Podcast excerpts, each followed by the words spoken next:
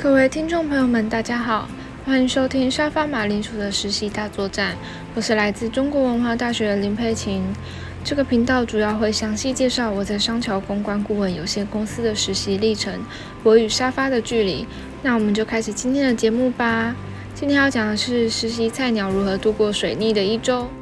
经历了上周心灵上的职业倦怠，这周比较像是生理上的倦怠。真的是想让我大声咆哮，到底有完没完呐？从周一的开始就稍稍的不顺畅，那种感觉有点像是大家报复性出游，然后全部卡在雪山隧道里面动弹不得的感觉。这样讲好像有点抽象，但总之我在开始的第一天下午就感觉到身体不太对劲，明明没吃什么东西，但就是一直跑厕所。当我想要忍耐的时候，就感觉肚子里面好像养了一条鱼，在里面咕噜咕噜的。所以最后直接果断放弃占据厕所。原本想说都没吃东西，到隔天应该会好很多吧，结果直接一个失算，请了实习中第一次病假。还好休息了一天，有变得比较健康了。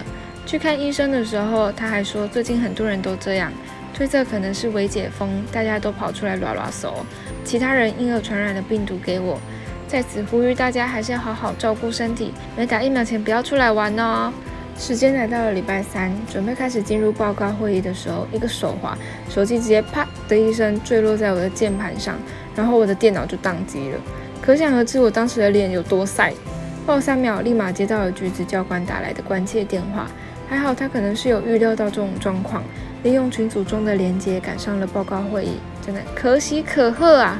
悲惨了三天，以为日子应该可以一扫阴霾了，结果家里突然跳电。